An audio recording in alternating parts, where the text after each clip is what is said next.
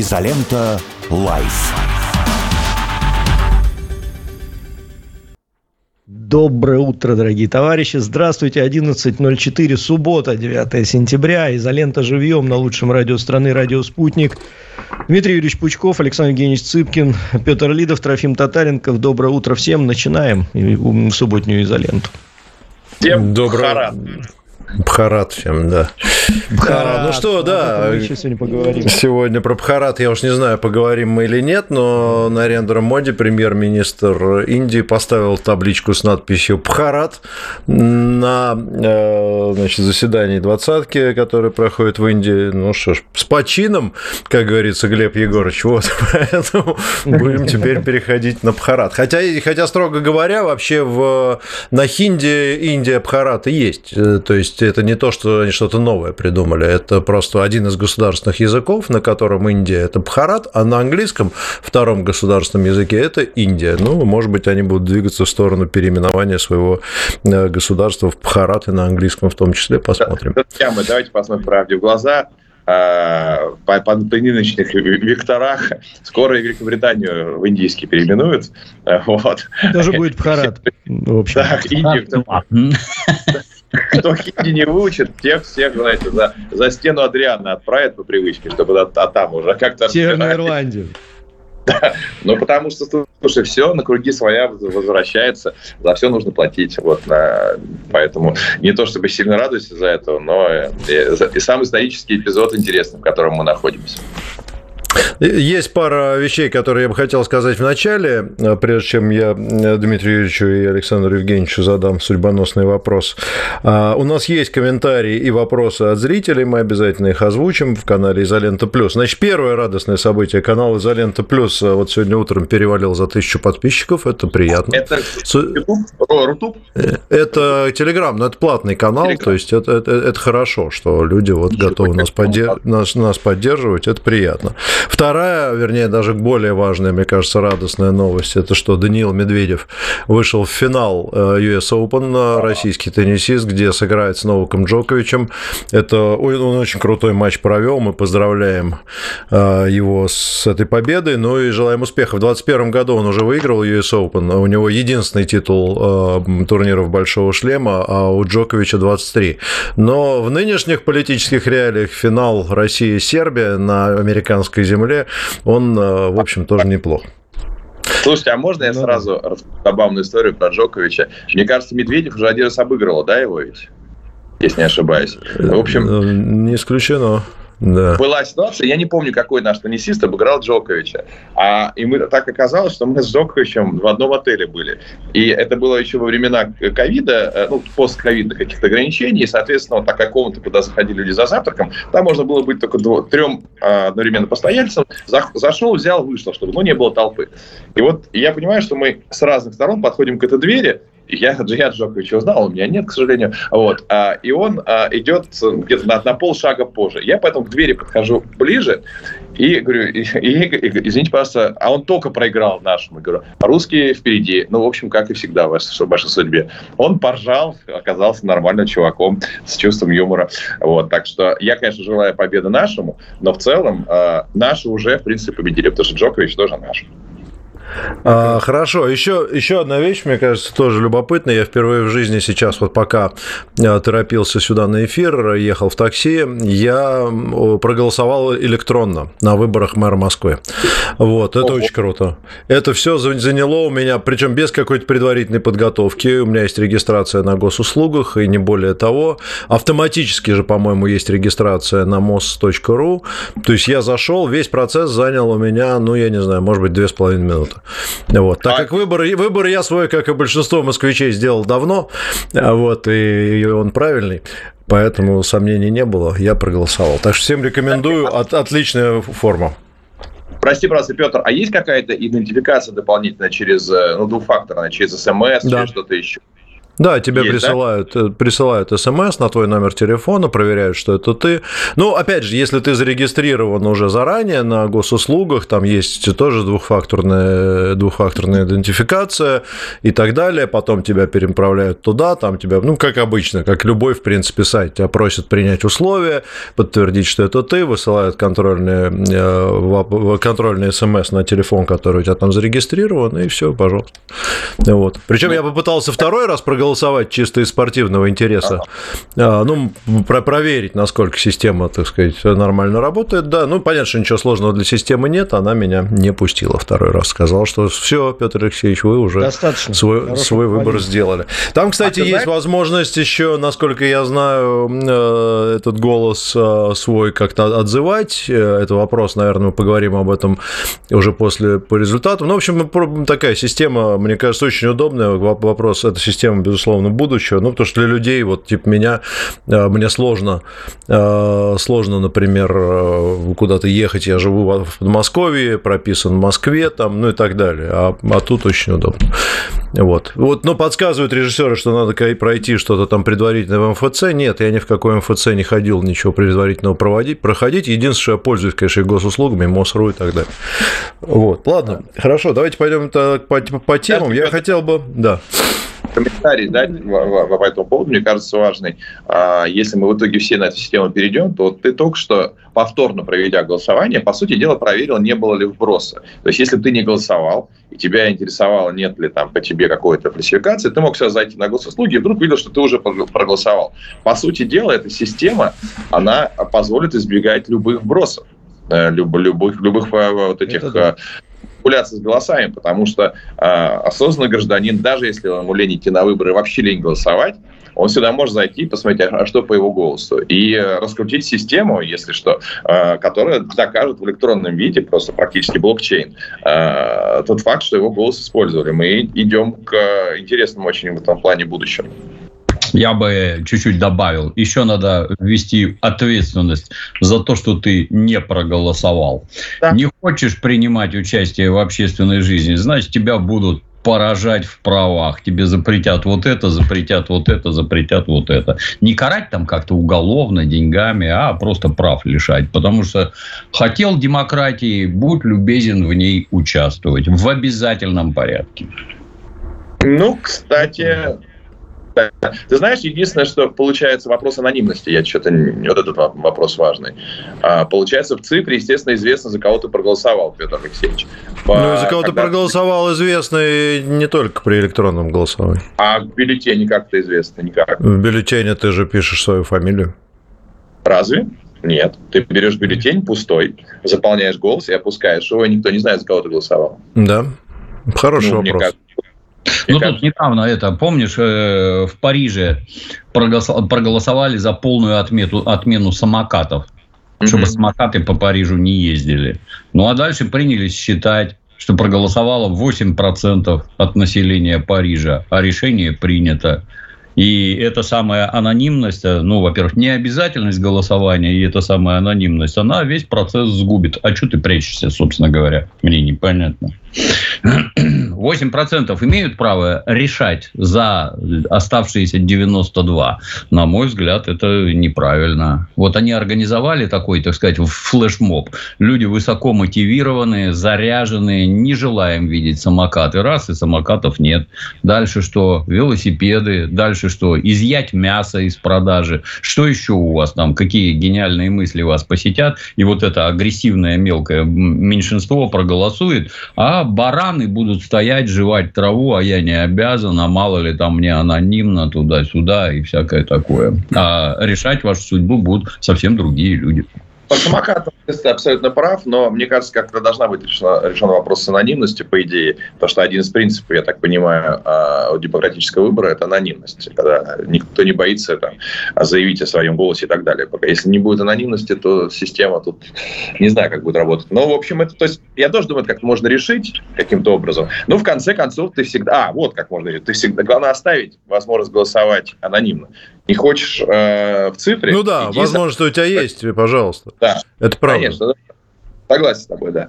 Все верно. Но, но, кстати, вот с Дмитрием Юрьевичем я согласен. Я уверен, что большинству людей вообще по большому счету скрывать-то нечего с точки зрения того, как они проголосовали. Хотя, ну, ну наверное, да, может быть, кого-то там есть, есть э, мысли, что кого-то где-то на работе заставляют, значит, вот пойти и проголосовать за такого-то кандидата. На этот случай, там, кстати, было, я в этом году не особо следил, а вот в прошлом году точно было предусмотрена возможность отозвать свой голос. И, то есть, если тебя заставили, принудили и так далее, есть механизм, который который тебе позволяет потом тайно обратиться и так далее. То есть это, это кстати, тоже система работала в прошлом году, но я думаю, мы, может быть, вот у нас сорвался Вадим Ковалев, а, мы его, наверное, сейчас уже дергать не будем, потому что он работает у нас на выборах от Общественной палаты Москвы. Вот, может быть, по результатам как раз мы поговорим по всем этим вещам спокойно и обстоятельно, чтобы э, не агитировать, да, а просто разобраться агитации не могу не сказать. А, хорошая была новость на этой неделе, просто восхитительная, о том, что метро дотянули до аэропорта Внуково. Вот. И а, это реально очень круто, это реально очень круто. Я из Петербурга, и мы, конечно, с, и даже несмотря на то, что живу в Москве, мы все равно с завистью всегда смотрим на вот хотя бы на развитие метро в Москве. Так у меня питерские мои комментаторы и писали, говорят, господи, мы, мы уже молимся, когда же наконец метро московское до Питера дотянется, потому что в Питере, к сожалению, не строится с такой скоростью, к большому сожалению. Вот, поэтому ничего не Ну, я не знаю, видел ты, Саша, мем на этой неделе и нет, но я считаю это прекрасно. В связи с временными трудностями приема самолетов в аэропорты Внуково и Домодедово Собянин принял решение провести метро до Египта и Турции.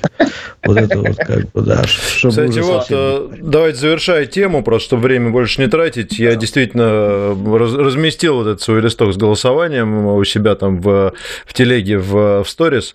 Значит, и там, собственно, написано ответ на этот вопрос. Все голоса в дистанционном электронном голосовании передаются в блокчейн в зашифрованном виде, анонимно и без привязки к конкретному пользователю.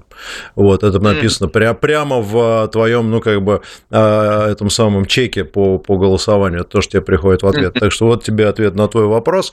А, ну, опять же, найдутся скептики, которые скажут, что каждый блокчейн, конечно же, товарищ майор может расшифровать, но тогда, пожалуйста, идите обычным образом голосуйте. Хорошо, Хорошо, еще, еще одну тему хотел бы коротко э, затронуть. Мы, э, скорее всего, будем разговаривать о ней на следующей неделе. Тоже дело в том, что в понедельник э, в Эр-Рияде откроется сессия ЮНЕСКО, на которой будут отличаться вопросы всемирного наследия.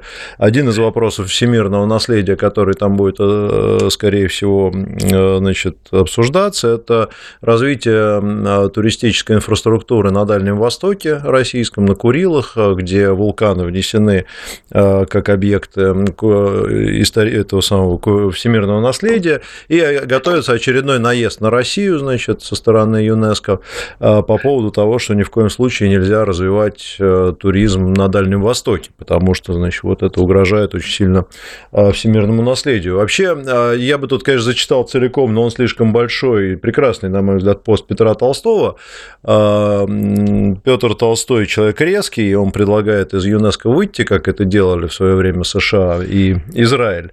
А, но суть в том, что вообще все международные организации в последнее время, конечно, мы видим это и в спорте особенно, и вот теперь в культуре и науке, там, где, казалось бы, проблем не должно быть, ведут себя так, как им предписывают, скажем, наиболее влиятельные страны в этих организациях. Ну, например, э, вот пишет Петр Толстой, что значит, Э, захотелось ЮНЕСКО в январе этого года в режиме онлайн сделать Одессу объектом культурного наследия. Организация пошла на поводу у Зеленского в самый разгар конфликта. Оно было сделано, опять же, для того, чтобы исторический центр защитить от э, значит, российского разрушения. При этом э, демонтаж, например, памятника Екатерине II в Одессе, их там не сильно смущает. Притеснение русского языка по всей Украине прямая забота ЮНЕСКО, их вообще не волнует. Они отказываются это рассматривать. А, ну, вернее, они, понятно, что Россия тоже член этой организации. А, вопросы, по которым ЮНЕСКО всегда высказываются, это заказные убийства журналистов и общественных деятелей, они тоже на это внимание не обращают. Ну, потому что большинством, так сказать, голосов управляющих там всяких членов, они считают, что убийство Дарьи Дугиной, например, это как бы ерунда. Вот. Ну и так далее. Про Киево-Печерскую лавру тоже вот пишет э, пишет Петр Толстой, вывоз мощей и икон из Киево-Печерской лавры тоже никого не волнует. Вот радикальное предложение вице-спикера Госдумы выйти из ЮНЕСКО.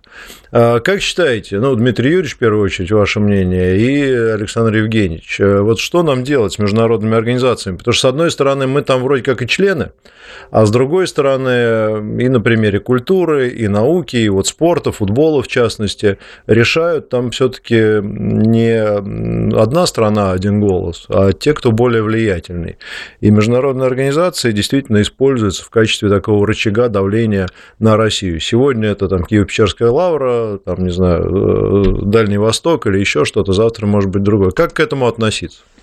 Дмитрий Юрьевич? Ну, члены в этих организациях мы исключительно благодаря советскому наследию. Это товарищ Сталин вводил нас в ООН, и не только Советский Союз, а еще отдельно Украину и Белоруссию, для того, чтобы у нас голосов было больше. Ну, пока был Советский Союз, все это было вполне разумно, потому что хамить Советскому Союзу никто не осмеливался. Советского Союза больше нет, и чего? То есть речь все время идет про влияние, совершенно соглашусь, про влияние.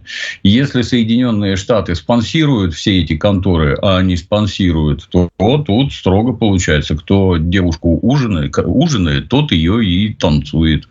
Все эти организации, они тотально находятся под влиянием Соединенных Штатов, ну и объединенного под волосатым крылом Соединенных Штатов Запада в целом.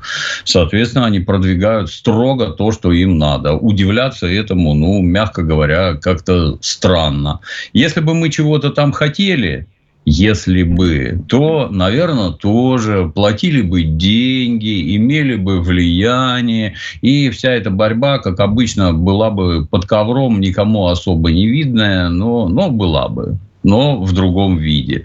А поскольку, поскольку мы наследием Советского Союза даже на своей территории пользоваться не умеем, не можем и не хотим, то что говорить про то, что происходит на Западе? Для меня вот в настоящий момент членство в этих организациях типа, ну, самый яркий пример – Международный Олимпийский комитет.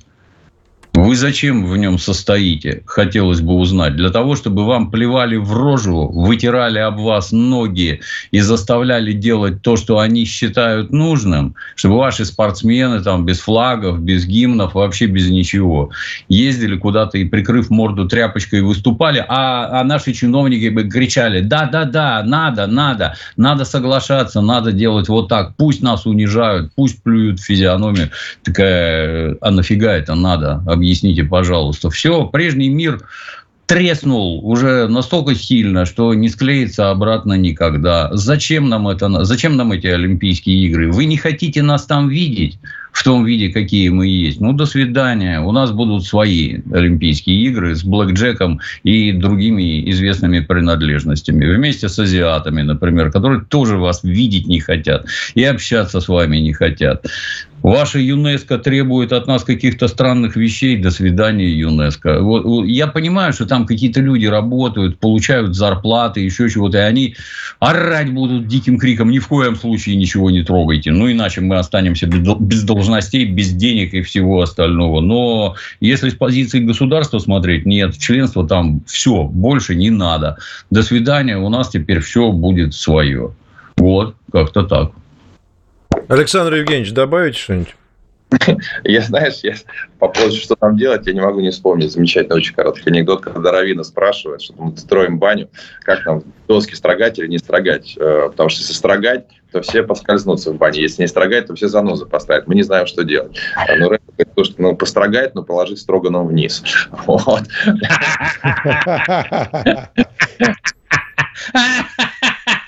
Отлично. Вот, я имею в виду, что мы можем, как мне кажется, пока там не совершать резких движений, никуда не выходить, просто игнорировать. Но конкретно, вот э, нам что, как конкретно ЮНЕСКО может запретить нам э, тур на, э, на, на, на вулкан? Ну, конкретно же ничего не может произойти. Ну вот, поэтому я какие-то демарши проводить, да, и мне кажется, сейчас просто не, не совсем до этого, а просто, ну, ну хорошо, молодцы, а мы сделаем приоритет своего права, своих интересов, потому что, если я так правильно понимаю, мы же от ЮНЕСКО, я не знаю, мы получаем какие-то деньги за то, что мы... Дело не в этом, Саш, там знаешь, мы какой вопрос? Деньги, вот Саша. Толстой, э, Петр, э, он ведь был одним из инициаторов и участников выхода России из парламентской ассамблеи Совета Европы, mm. да?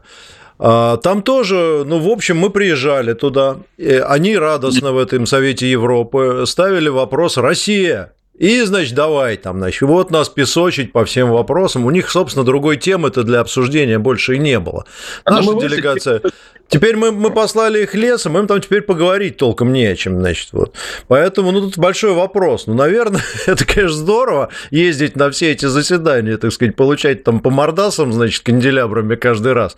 Вот. Но мне кажется, что помимо того, что нам что-то могут сделать, есть еще и такой, ну, не знаю, мне кажется, важный аргумент, как унижение публичное твоей страны у тебя на глазах. И вот с этим надо, мне кажется, как-то бороться. Э, я еще раз напомню, США сейчас обратно возвращаются в ЮНЕСКО, что, кстати, их влияние не уменьшает, потому что там есть и Британия и так далее, они выходили. Израиль, например, именно по этим причинам вышел из ЮНЕСКО, они не хотят быть постоянными там, значит, мальчиками для битья, ну и так далее. То есть можно выйти, хлопнув дверью, потом вернуться. Мы все-таки не, э, не Ангола, при всем уважении, там, да, условная небольшая, так сказать, африканская страна. Мы великая держава и можем входить обратно уже на более э, приемлемые приемлемых для нас условиях, с гарантиями, ну и так далее. А я, я бы вдогонку еще, Саша, вдогонку бы еще сказал. А вот, например, есть такая страна Куба, и есть такая страна США. Так вот, в США законодательно запрещено гражданам США посещать Кубу. За это тебя покарают. И никто не ездит на Кубу из США вообще. Это, это следующий шаг, так сказать. Хочешь на Камчатку?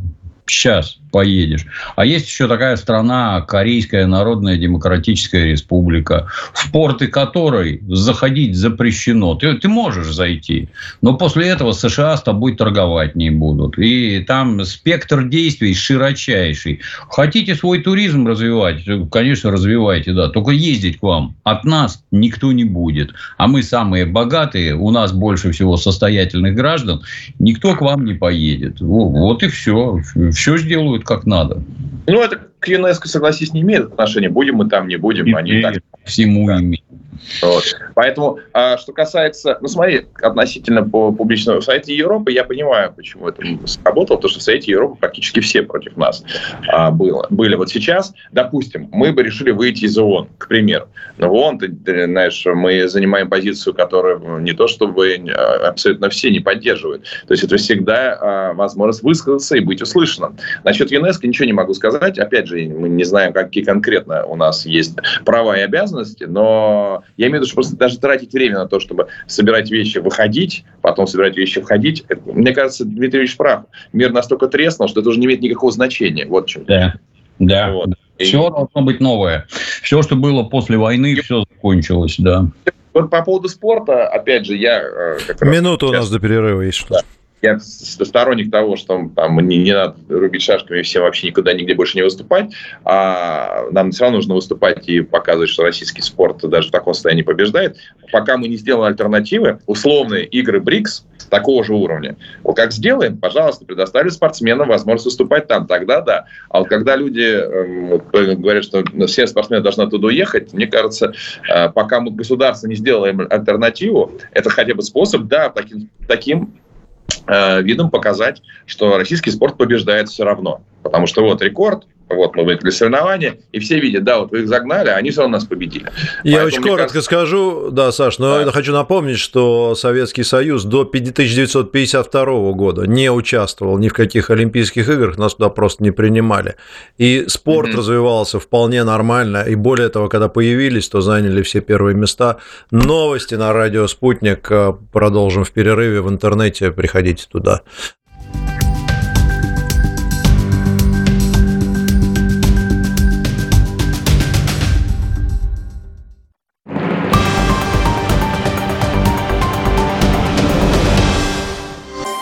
Уже заря снимает звезды, и фонари на Невском тушат. Заря, и счастье, и обман — как сладкий вы душе моей. Я вижу край небес вдали безбрежный и ясную зарю. Заря улыбалась так розово, все обнадежив, все озаря. Нежных малиновок песни кристальные льются. Кончилась ночь, пробудилась заря. Встретим зарю вместе. И это место — радио «Спутник». Каждый будний день с 7 утра. Заря. Есть что сказать? Говорите. Плюс 7 495 95 95 91 2. Вопросы ведущим. Ваше мнение. Ваше слово. Нам важно это слышать. А еще пишите на WhatsApp. Плюс 7 968 766 33 11.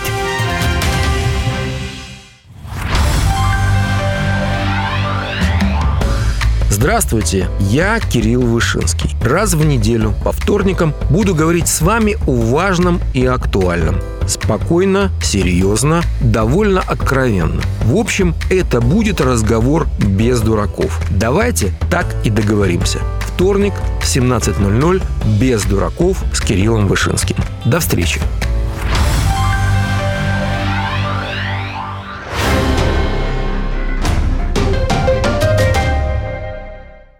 Телефон рекламной службы «Радио Спутник». Плюс семь четыре девять пять девятьсот пятьдесят шесть ноль шесть пять. Радио «Спутник». Новости. В эфире Дарья Дорофеева. Здравствуйте. Явка на выборах 2023 года в Москве и Подмосковье по завершению первого дня голосования достаточно высокая, сообщил РИА Новости замглавы ЦИК Николай Булаев. По его словам, столица и область также активно голосуют дистанционно. В Подмосковье на утро 9 сентября проголосовало при помощи ДЭК почти 70% тех избирателей из числа тех, кто подавал заявки. Мэр Москвы Сергей Собянин проголосовал на выборах мэра столицы с помощью дистанционного электронного голосования. Сделал это в электронном виде, как и большинство москвичей, написал он в своем телеграм-канале. Собянин также добавил, что при желании жители города также могут прийти на избирательный участок. Новые регионы лидируют по явке на выборах в единый день голосования, а Донецкая Народная Республика показала лучший результат явки по стране. Об этом сообщил руководитель Центрального исполкома «Единой России» Александр Сидякин, который назначен уполномоченным от партии за выборы в четырех новых регионах. По его данным, в Херсонской области явка составляет почти 58,5%, в ЛНР почти 43%. Запорожская область по состоянию на вечер 8 сентября практически преодолела 38%. Выборы в России в большинстве регионов начались 8 сентября и продлятся по 10 число. Украинские военные за прошедшие сутки обстреляли территорию Белгородской области более сотни раз. Кроме того, одно из сел было атаковано украинским дроном «Камикадзе». Об этом сообщил губернатор региона Вячеслав Гладков. На всей территории Белгородской области с 11 апреля прошлого года установлен высокий уровень террористической опасности. Глава Евросовета Шарль Мишель сообщил, что Евросоюз готов оказать поддержку пострадавшему от мощного землетрясения Марокко. ЕС готов поддержать Марокко в эти трудные мгновения, написал Мишель в соцсети X. Ранее Европейско-Средиземноморский сейсмологический центр сообщил, что землетрясение магнитудой 6,9 произошло в Марокко в 80 километрах от Маракеша. По последним данным, число погибших возросло до 632, ранены 329 человек. Тем временем число погибших в результате циклона, обрушившегося на бразильский штат Рио-Гранди-ду-Сул, возросло до 41. Еще один человек стал жертвой стихии в соседнем штате Санта-Катарина. Об этом пишет местная газета. Ранее говорилось о 39 погибших, пропавшими без вести числится 46 человек. Циклон сопровождался сильными порывами ветра и ливнями, которые привели к выходу рек из берегов и затоплением. В самых значимых событиях разберемся на радио «Спутник».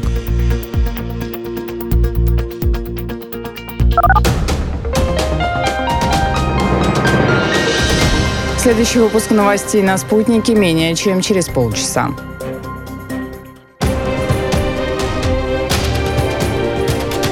Радио «Спутник».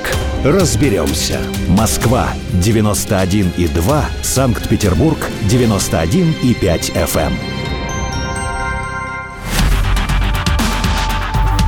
Изолента. Live. Продолжаем изоленту live. Дмитрий Пучков, Александр Цыпкин в эфире. А, мы сейчас перешли к вопросам, к ответам на вопросы слушателей и зрителей. Делаем это, в, ну, если не блиц, то в максимально сжатом а, режиме. Вопросы задаем по очереди с Трофимом. А, я из изоленты плюс, Трофим из Donation Alerts. Трофим, давай. Да, я два слова буквально скажу. Обязательно смотри. Я вообще считаю шедевр, вот то, что Петр сделал с Юлией Меньшовой. После этого интервью уже можно ни у кого вообще не брать. То есть, вот посмотрите интервью с Юлией Меньшовой. Лучше уже, я думаю, сделать ничего невозможно. В изоленте плюс сейчас лежит. И я сейчас не преувеличиваю в кои-то веке, а говорю, даже преуменьшаю немножко. Это просто вышка. То есть, вот выше уже никуда. Э, молодец, просто красавец. Скажу, скажу, добавлю, что договоренность достигнута об эксклюзивном интервью в «Изоленте плюс» э, с выдающимся современным деятелем культуры, писателем, э, властителем дома Александром Евгеньевичем Цыпкиным. И, возможно... Да ладно? Да. Предварить... Достигна предварительная договоренность. Сейчас идет согласование. Да. Сказал, что выше прыгнуть. Чем мне идти? Прыгнем, Саша прыгнем. из эфира. А, так, ладно, задаю вопрос дальше. Э, всем привет. Вопрос Дмитрию Юрьевичу. Э, Василий Иванович задает э, в Donation Alerts. Иногда приходится слышать, что СССР победил в войне в большей степени благодаря тому, что Сталин обратился к народам как братья и сестры. А то, что людям раздали землю, накормили и построили заводы и университеты, это все менее важно. Как вы относитесь к таким утверждениям? Коротко, если можно, пожалуйста. Вопрос как странным. Все вот эти вот попытки как-то уесть, не-не-не, было не так. Вот тут недавно буквально читал про 10 сталинских ударов. Да это ж не его удары. Да не, это не он придумал. Да что вы такое говорите? Да он там вообще ни при чем. Наших дураков послушаешь, это благородный советский народ сам построил заводы, сам там скрутил танки, собрал, сам погрузил их на платформы, сам уехал на войну и сам там всех победил. А все эти ваши Сталины, они там вообще ни при чем. Ну, дурость, это как его? Каждый говорящий, он говорит сам о себе. Это не наука, это не проявление трезвого взгляда, это идеологическая чушь. Так. Едем дальше. Вопрос Александру Евгеньевичу, Иван Борозняк. В России снимается все больше сериалов и фильмов для разных платформ. Каким образом сейчас построен процесс отбора сценариев сериалов для новых авторов? Проводят ли какие-то открытые конкурсы или пич-сессии, прости господи? Да вот я, например, на фестивале «Новые сезоны» в понедельник буду вести именно пич-сессию, да. Действительно, а сериал снимается... Отбор. Отбор. Ну, Отбор, конкурс. Так или иначе. Да, конкурс. Я всем авторам рекомендую находить контакты платформы, выходить на связь с ними. Это достаточно несложно сделать, потому что пока запрос на огромное количество э, контента, вы просто не представляете, какое. Э, действительно снимается сотни проектов, сотни проектов. Некоторые актеры расписаны до 25-го, иногда до 26-го года э, режиссера. Э, понятно, что это носит какой-то временный период такого накопления платформенного капитала, потом платформа станет чуть меньше, но тем не менее, да, так и есть, и, и отборы и питчинги проводят, и самостоятельно нужно выходить. Сегодня для тех, кто создает истории, наступило абсолютно золотое время, и не использовать его нельзя, потому что оно все-таки будет краткосрочным. Столько, мое мнение, столько платформы, столько контента а по миру, наверное, не совсем нужно. Сейчас просто вот его, его очень много делать, чтобы удержать зрителя. Потом постепенно, когда сильнейшие останутся, наверное, будет делать чуть меньше. Вот. Ответ okay. такой. Ну, в плане как его там, каких-то отборов, это постоянно, это что подразумевается в вопросе непонятно. Устраивать какие-то всенародные обсуждения, в этом ни малейшего смысла нет. Я вот состоял в экспертном совете при Министерстве культуры, где оценивал как раз сценарии на предмет государственного финансирования. Тогда войны еще не было, все было сильно скромнее в плане финансов. Ну, я вам замечу, что большинство поступающих сценариев – это уровень восьмиклассника, как я провел это лето лета. Вот примерно такие. Должна быть острая борьба, должна быть зверская конкуренция, а в, ну, для того, чтобы качественный продукт ковался. А в настоящее время образовалось такое количество возможностей, что выметают вообще все, что есть. Вот все, что есть. Потом, когда друг друга уже душить начнут, тогда, да, тогда будет уровень повышаться. Ну, а пока так, как есть. Трофим. Так, э, здравствуйте. В тему электронного голосования. Как быть с проблемой того, что мы не знаем, голосует гражданин под давлением или нет? Возможность в, в кавычках отзыва голоса никак проблему не решит. Если кто-то может надавить на кого-то, то надавит. Только избирательный участок и будка решают эту проблему, пишет Владимир Владимирович Бубнов не решает никакая будка и никакие бюллетени ничего не решают, поверьте. Там другие проблемы ничуть не менее, так сказать, подозрительные, чем кажется вам. Я, я так могу сказать, если хотят надавить, надавят бюллетенью, бюллетенью. Мне просто интересно, как себе, уважаемый задающий вопрос, представляет это давление. То есть у каждого, кто сидит у телефона, появляется сотрудник специальных служб, да, ставит да. дуло к виску, давай, заходи, голосуй. Ну То или начальник, каждого... предположим, на предприятии. А, а дальше? Сделаешь что? скриншот, принесешь, покажешь. Вот так да. Вот, да там, типа... Ну, то же самое с бюллетенями то делалось. Самое Это, в общем, никакой да. разницы. Единственный да. вопрос, что бюллетень ты отозвать уже не можешь, а здесь ты можешь прийти домой и, так сказать, написать жалобу или там отозвать это дело. Поэтому, мне кажется, здесь защиты больше. Давайте дальше. Лена, Лена задает вопрос. Вопрос всем. Есть ли усталость от войны? Вернее, где черпать силы для выдержки и как не скурвиться в этом кошмаре? Ну, вот такой философский вопрос, Дмитрий Юрьевич. Вопрос примитивный, ответ примитивный. Хорошо питайтесь, это важно. Крепко спите, высыпайтесь и напряженно работайте. Ничего другого вам никто не предложит. Если вы будете искать, э, так сказать, эти методы и средства вовне, вовне их нет. Оно есть только внутри вас. Вот был когда-то в Британии такой гражданин Черчилль, который перед началом войны в обращении к британскому народу сказал, я ничего вам не могу обещать, кроме крови, пота и слез. Все. Что, что вы хотите-то, елы-палы? Что, чтобы все немедленно прекратилось, мы тоже хотим. Мы, мы даже больше хотим, чтобы оно вообще не начиналось. А оно началось и не заканчивается. Что можно делать? Помогайте фронту, помогайте тылу, работайте. Все. Больше ничего нет. Я не помню, Саш. кто из известных философов сказал, не жалуйтесь никогда на время, в которое вы родились, вы специально родились в это время, чтобы его исправить. Вот. Невозможно спорить, да. А потом, Трофим. ну, мне кажется, если мы говорим о людях... Давай, давай по чату. А, ну, а... говоря. Петр, извини, я закончу, пожалуйста. Да, да, конечно. Вот. Мне кажется, усталость, об усталости от войны могут говорить люди, живущие на новых территориях, а, либо которые в окопах находятся. Вот там реально усталость от войны, и а все-таки мы, те, кто находится в относительно мирном э, существовании, ну, ребят, ну, давайте сравним все-таки себя с теми, кто там. Вот, и так сразу же любая усталость моментально уходит, моментально. Как рукой, да. да.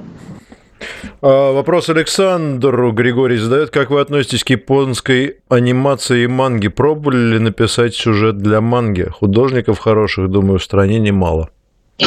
Я думаю, что этот вопрос появился после моего участия в рекламной кампании «Стройки МТС». И, и вообще на моя жизнь разделилась на до и после, скажу честно. Слава пришла к тебе, наконец. Слава пришла, просто стоило столько, столько писать, создавать что-то и так далее. Достаточно было сняться в двух роликах, и, тебя узнал неизмеримо большее количество людей. Вот. Я, безусловно, ознакомился с мангой, мне интересно. А, и вы не поверите, я сейчас как раз в стадии э, ну, проработки э, комиксов, но не для российского рынка. Пока больше ничего не могу сказать. А, но в целом мне, мне понравилось, интересно, и я считаю, что комиксы, конечно, это особый жанр, и в нем можно развиваться. Интересно будет, если получится, сообщу. А, большое спасибо компании МТС за, за мою славу. Хорошо, так. едем дальше. Алексей задает э, риторический вопрос. Кто-нибудь найдет в себе смелость сказать, что с Маратом Касемом? Но учитывая, вопросы мы задаем Дмитрию Юрьевичу Александру Евгеньевичу, Александр, может, даже и не знает, кто такой Марат Касем. Дмитрий Юрьевич, может, знает, но не знаю, если есть что сказать, пожалуйста. Да, как-то это... С Маратом Касимом лично я знаком, поскольку, поскольку мы совместно с ним вели передачу на радио «Спутник». Он задавал мне вопросы, я давал ответы. Вот таким образом знаком. Пару раз встречались лично. Когда Марат уехал в Прибалтику, ну, я сразу задал вопрос, а зачем он туда поехал. То есть для меня, вот, вот лично для меня совершенно очевидно, что лично мне не надо появляться, а, на территории Прибалтийских республик, на Украине, а, как, как там год назад против меня лично Евросоюз ввел санкции лично против меня. Ну, и там мне не надо появляться. Да и вообще за кордон желательно не ездить, потому что меня там просто украдут и убьют безо всяких затей. Если оставят в живых, это очень сильно повезет. Ну, вот, вот так. Ну, а он взял и поехал. Зачем? Вы думаете, что он дурной, что ли? Нет, не дурной. Значит, имел определенную цель поездки. Нормально ли это? Я вам открою страшную правду. Люди, они настолько разные. И у людей настолько разные политические предпочтения, национальные и пр, и др. Ну, не нравилась ему Российская Федерация. Ну, взял, уехал. Нашел свое счастье за бугром. Собственно, все. У вас мало таких людей перед глазами, которые которые взяли и эмигрировали в Германию, в Британию, в Соединенные Штаты, в Израиль. Вас это сильно удивляет? Нет? Ну, вот точно так же. Меня никак не удивляет поведение Марата Касема. Принял такое решение, уехал. Все. Еще вопрос. Добрый день. Вопрос Александру Олег Котов задает. Как Александр отнесся к ситуации с дипфейком Виторгана? И будет ли новый сезон беспринципных? А, мне в целом ситуация э, с тем, что у нас не все актеры могут сниматься, кажется, честно говоря, грустной и печальной. А, анализировать ее а, вообще, чтобы мы, в принципе, показались общественно в такой ситуации. Вот. Это, это, конечно, печально, что говорить. Анализировать здесь, ну, это, так сказать, э, воду из пустого в порожнее э, переливать. А сериал новый, беспринципный будет. Мне кажется, история с дипфейком не знаю, я, я бы дипфейк не, не делал. Мне кажется, в целом, вообще, мне вообще любая история с дипфейком очень не нравится. Вот. И в данном случае это какое-то, ну, его использование, не знаю, нужно было это делать или нет, но я вообще считаю, что у нас большая угроза э, по, по дипфейкам э, в целом у общества и у актеров, потому что не случайно американские актеры э, пошли на, на забастовку, и сценаристы тоже, потому что действительно, вот я возьму э, Петра Алексеевича, он прекрасно читает рассказы, сделаю из него дипфейк, и дальше будет, и заряжу, что он будет своим голосом читать рассказы, я буду получать деньги, а Петр не будет получать ничего. Или того хуже, я напишу плохой рассказ, а Петр будет читать, и все будут, что ты херню читаешь. Ситуация с дефейками, она в целом очень опасна. Вот. А э, в ситуации с э, тем, что у нас не все могут сниматься, повторюсь, я понимаю и причины, когда это бывает, в ряде случаев они совсем очевидны, в ряде случаев мне не очень. Вот. Но, тем не менее, ситуация в целом, она грустная, ничего не могу сказать. Вообще общественная, грустная, что мы попали в нее. Вот. Да, это ненадолго, я так думаю. Поначалу кривляются, а потом все войдет, так сказать, на круги своя вернется. Это будет такая, а, как фотошоп, разновидность смешных картинок. Да, думаешь так? Угу. Ну и по возвращению, кстати, так, тоже мы сейчас видим. Источники, которым можно доверять, источники, которым нельзя доверять. И вернется все на круги своя. Потому что если это серьезная редакция, то она информацию проверяет. Ибо за это можно ответить. А если это какие-то безответственные идиоты малолетние, которые чем-то там занимаются и это публикуют, ну откуда вы это взяли? Вот отсюда, ну до свидания сразу. Да, смешно, как карикатуры, там какие-то веселые скетчи это безусловно, да. Как серьезно? Нет. Ну вот я очень надеюсь, что произойдет. 10 минут, минут у нас еще есть. Э, давайте попробуем. Я просил, пишите покороче, пожалуйста, вопросы, потому что иногда вот целиком все зачитывать, но просто совсем времени нету. Попробую скомпоновать. Вопрос интересный. Дмитрий Гаврилов. Вопрос про США. А, в последнее время заметил, что возрастает популярность независимых артистов, которые исполняют композиции про, про несправедливость, целенаправленное разделение общества и так далее. Это собирает миллионы просмотров, и, значит, все этих артистов поддерживают. А, особенно интересно, кто за этим стоит, э, так как вот такой бум перед выборами американскими, там есть midterms, э, не случайен. А как вы думаете, сможет ли народ э, самой демократической страны в мире изменить что-то мирно? Или все же идет, или все идет к гражданской войне, речь о США? Как вы оцениваете США и их политическую систему? И ну, я, у меня всегда очень странные рассказы про какой-то народ, Народ ничего не решает вообще нигде абсолютно. Используется как дурацкая ширма при продвижении каких-то своих целей. Весь народ решил, весь народ одобрил. Ничего подобного нет. В этом самом народе все как и везде. Вы посмотрите на могучую партию большевиков, например. Если вы, так сказать, стереотип в голове, то понятно. Владимир Ильич, Иосиф Виссарионович и все вот в едином порыве, а на деле нет. Тут какие-то центристы, тут какие-то леваки, меньшевики, еще чего-то, троцкисты, еще чего-то там. И внутри даже большевистской партии масса разнообразных течений, в рамках которых они друг друга и резали, кстати. А нам это до сих пор непонятно. Ну, так и тут. Даже если есть какие-то проявления, массовые проявления народного недовольства, недовольство, его тут же оседлает какая-нибудь политическая партия. Неважно, республиканцы, демократы. О, это против вас. Да, а мы уже тут как тут. А мы руководящая и направляющая роль. А вы бараны, которых ведут на бойню. Так устроены абсолютно все человеческие сообщества. И вы, самое главное, сами себе голову не забивайте подобной дурью. Раскрыть политическое устройство США мы сейчас не сможем. Извините. Я, кстати, как ни странно, неоднократно слышал э, о, потенциальном серьезном гражданском конфликте в США что различия очень большие.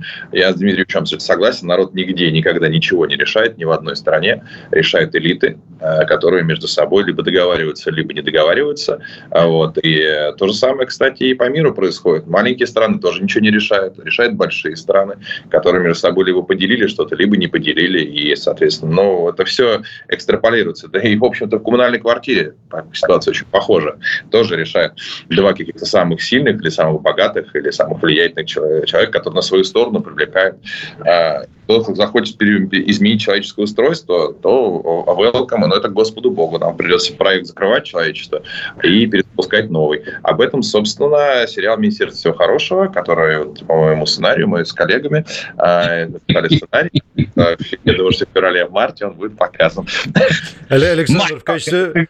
Александр, мастерская. В качестве, в качестве, в качестве дополнительной зарисовки для одного из твоих сюжетов ты упомянул тех, кто решает в коммунальной э, квартире. Я могу тебе сказать, что в коммунальной квартире, в которой я имел счастье проживать вместе с родителями и сестрой в четвером в одной комнате э, на седьмой парковой улице в городе Москва, э, решают зачастую все самое беспринципное. Вот, например, сосед-алкоголик дядя Саша, он как в общественный туалет заходил с книгой Дюма «Три мушкетера», так сказать, так там на два с половиной часа и оставался. И тут что хочешь делай, понимаешь, но выудить его оттуда было нереально. Выключать не пробовали? Может, я маленький был, не дотягивался, не знаю. Вентиляцию выключать не пробовали. Может, может быть опасно. По-моему, ему все равно было. Ты знаешь, просто если в мировой политике, кстати, тоже так очень важно, чтобы если ты можешь занять туалет и не выходить, даже это очень маленькая страна, то ты, собственно говоря, будешь рулить там всем. Вот. А, вот, например, какая... Ну нет, я не хочу никакие страны сравнивать с туалетом, поэтому я, я промолчу. Но... Ну, я тебе скажу, ты знаешь, здесь же сколько граней. Во-первых, это самая читающая страна, и во-вторых, как прерывать э, ознакомление с классикой мировой литературы, наверное, не очень правильно. С другой стороны, в общем, некое презрение к общественному мнению. Короче, есть чем покопаться. Еще один вопрос, Николай Полюшкин, мне кажется, забавный, интересный вопрос. Вопрос гостям. Поверили бы они Шарапову на месте Горбатова? Как бы поступили? На днях в очередной раз пересматривал гениальное кино, не выспался. Ну, там ситуация специфическая что Фокса надо выручать, потому что Фокс может наговорить что-нибудь не то, что надо, и поэтому они вынуждены идти. А Шарапов ведет себя ловко, и поэтому они пошли. Тут это, как я настоятельно рекомендую прочитать книгу. Это редкий случай, когда э, вот книгу просто необходимо прочитать. Шарапов, он командир, я уж не помню, там, штрафной роты, батальона, командир. Это, это значит не он уголовник, а он совершившими уголовные преступления руководил. Это жестокий, суровый и физически очень крепкий военный. Это не персонаж Конкина, это вдохновленный комсомолец. Нет. Это человек, который с уголовниками общаться умел, знал, что говорить, как себя вести и всякое такое, и отважно туда пошел. В кино это непонятно. Прочитайте книжку, там все ответы есть. Книжка гораздо лучше. Называется «Эра милосердия» книжка называется. Да, да ты знаешь, кстати, но я много раз анализировал, конечно, эту ситуацию. Мне интересно было. Я удивился, почему не стали задавать банальные вопросы, если он сидел, то сказали, а где сидел, опиши, как там все было, описать э, на, так сказать, на, по, воспоминаниям, по воспоминаниям, которые тебе кто-то рассказал, как на самом деле было на зоне, сложно, ну, проколешься рано или поздно. Э, проблема в том, что, скорее всего, э, они действительно им не выхода-то особо не было. Это то же самое, как с этим, как с Мюллером и с Штирлицем. Он поверил ему про этот чемодан, или понял, что, конечно, все это фуфло, вот, что он какие-то там чемоданы носил, но ему настолько был нужен свой человек у Бормана, что он сделал вид, что поверил. Это же такой момент, неоднозначный. Да. Ну и плюс там все быстро происходило, поэтому вот сегодня ночью встретились, а утром уже поехали. Там времени просто нет ни на что другое. Вот. Но в целом, конечно, фильм фантастический именно в том, что даже если ты не совсем веришь, настолько серьезный моральный выбор у его сослуживца и у всех, что ты забываешь про эти детали. И вообще магия кино в том, что ты, конечно, если разложишь его наставляющий, ты не поверишь, да, вот здесь так не бывает, здесь так не бывает. Так и в иронии судьбы так не бывает, но, но не бывает так, да, не бывает таких улиц, и замок один и тот же. Но мы же смотрим, потому что какие другие вещи возникают, и для нас уже вот эта декорация не самая важная.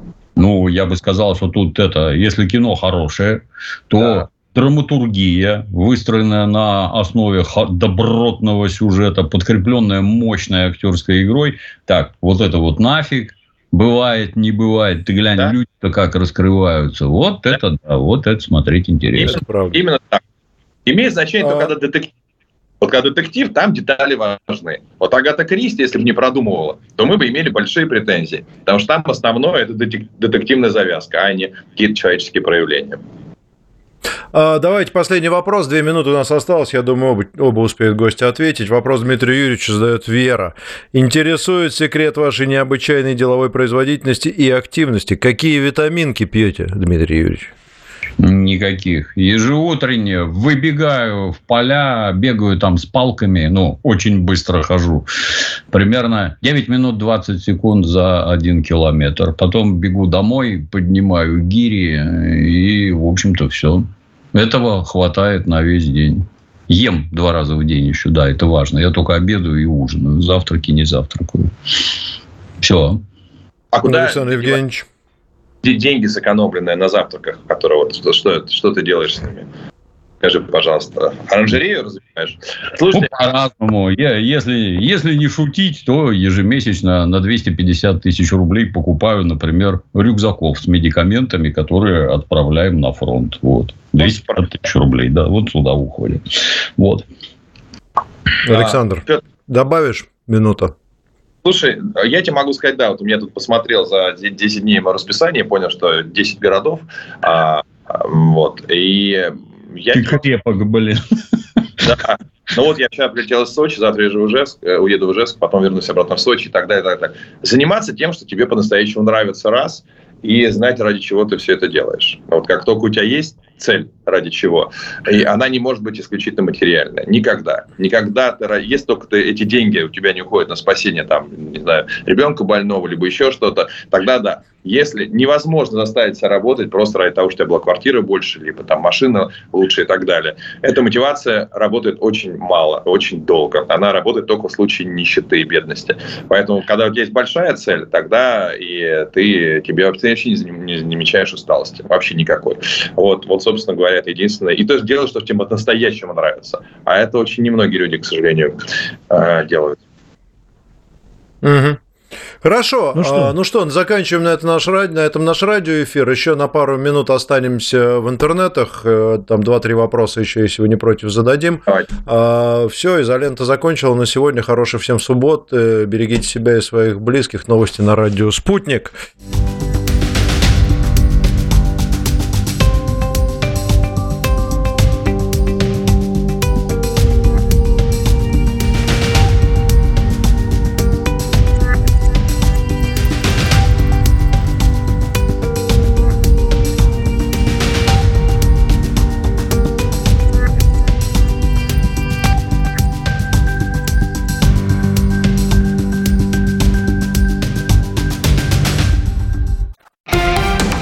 Радио «Спутник».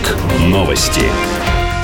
В эфире Дарья Дорофеева. Здравствуйте. Явка на выборах 2023 года в Москве и Подмосковье по завершению первого дня голосования достаточно высокая, сообщил РИА Новости замглавы ЦИК Николай Булаев. По его словам, столица и область также активно голосуют дистанционно. Подмосковье на утро 9 сентября проголосовало при помощи ДЭК почти 70% тех избирателей из числа тех, кто подавал заявки. Мэр Москвы Сергей Собянин проголосовал на выборах мэра столицы с помощью дистанционного электронного голосования. Сделал это в электронном виде, как и большинство москвичей, написал он в своем телеграм-канале. Собянин также добавил, что при желании жители города также могут прийти на избирательный участок. Новые регионы лидируют по явке на выборах в единый день голосования, а Донецкая Народная Республика показала лучший результат явки по стране. Об этом сообщил руководитель Центрального исполкома «Единой России» Александр Сидякин, который назначен уполномоченным от партии за выборы в четырех новых регионах. По его данным, в Херсонской области явка составляет почти 58,5%, в ЛНР почти 43%. Запорожская область по состоянию на вечер 8 сентября практически преодолела 38%. Выборы Выборы в России в большинстве регионов начались 8 сентября и продлятся по 10 число. Украинские военные за прошедшие сутки обстреляли территорию Белгородской области более сотни раз. Кроме того, одно из сел было атаковано украинским дроном «Камикадзе». Об этом сообщил губернатор региона Вячеслав Гладков. На всей территории Белгородской области с 11 апреля прошлого года установлен высокий уровень террористической опасности. Глава Евросовета Шарль Мишель сообщил, что Евросоюз готов оказать поддержку пострадавшему от мощного землетрясения Марокко. ЕС готов поддержать Марокко в эти трудные мгновения, написал Мишель в соцсети X. Ранее Европейское Средиземноморский сейсмологический центр сообщил, что землетрясение магнитудой 6,9 произошло в Марокко в 80 километрах от Маракеша. По последним данным, число погибших возросло до 632, ранены 329 человек. Тем временем число погибших в результате циклона, обрушившегося на бразильский штат Рио-Гранди-ду-Сул, возросло до 41. Еще один человек стал жертвой стихии в соседнем штате Санта-Катарина. Об этом пишет местная газета. Ранее говорилось о 39 погибших, пропавшими без вести числится 46 человек. Циклон сопровождался сильными порывами ветра и ливнями, которые привели к выходу рек из берегов и затоплением. В самых значимых событиях разберемся на радио «Спутник».